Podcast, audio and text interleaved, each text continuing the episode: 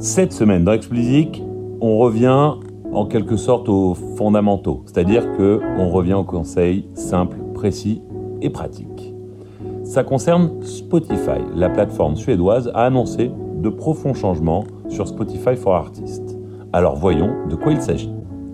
Les plus fidèles d'entre vous le savent, je vous bassine régulièrement avec l'importance de se servir tout aussi régulièrement de Spotify for Artists. C'est probablement le back-office le plus abouti du marché, puisque non content de vous donner un accès à des datas extrêmement riches, il vous permet de préparer vos sorties, d'ajouter du contenu et de customiser votre profil. Alors petit aparté, petit conseil, utilisez le plus possible les fonctionnalités ouvertes à Spotify for Artists. N'hésitez pas à être assez scolaire, à faire le bon élève. Pourquoi? C'est simple. La raison d'être de ces fonctionnalités est d'enrichir l'expérience des utilisateurs. Les playlists artistes, les canevas, la sélection de l'artiste, les photos, etc.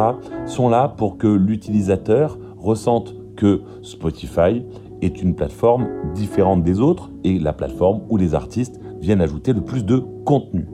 Alors si vous ignorez ces fonctionnalités que vous ne vous en servez jamais, ben en fait vous vous tirez une balle dans le pied. Et oui, vous aurez beau avoir le meilleur titre du monde, le meilleur album, le meilleur EP du monde, ben Spotify aura tendance à le mettre moins en avant que un autre titre, un autre EP, un autre album attaché à un profil que je qualifierais de bon élève, où tout est à jour, où toutes les fonctionnalités sont utilisées. Voilà pour le conseil, vous êtes prévenu, maintenant libre à vous de vous en servir à bon escient.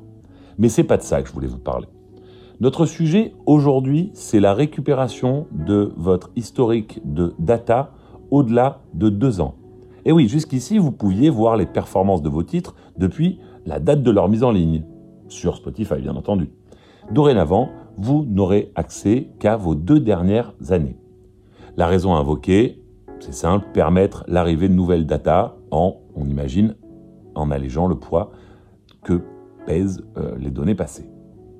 Du coup, vous avez jusqu'au 30 juin pour exporter votre historique et ainsi avoir une trace bah, de votre consommation passée, ou en tout cas depuis le début, sur Spotify.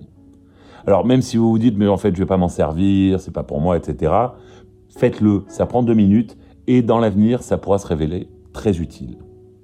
Alors, ils disent qu'ils font ça pour laisser de la place à de nouvelles datas. Alors posons-nous la question, quelles nouvelles datas Alors qu'est-ce qu'ils nous disent?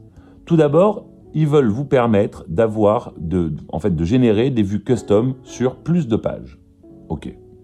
Ensuite, ils veulent donner accès à plus d'infos sur l'engagement de vos fans sur vos titres. Ça, c'est vraiment pas mal.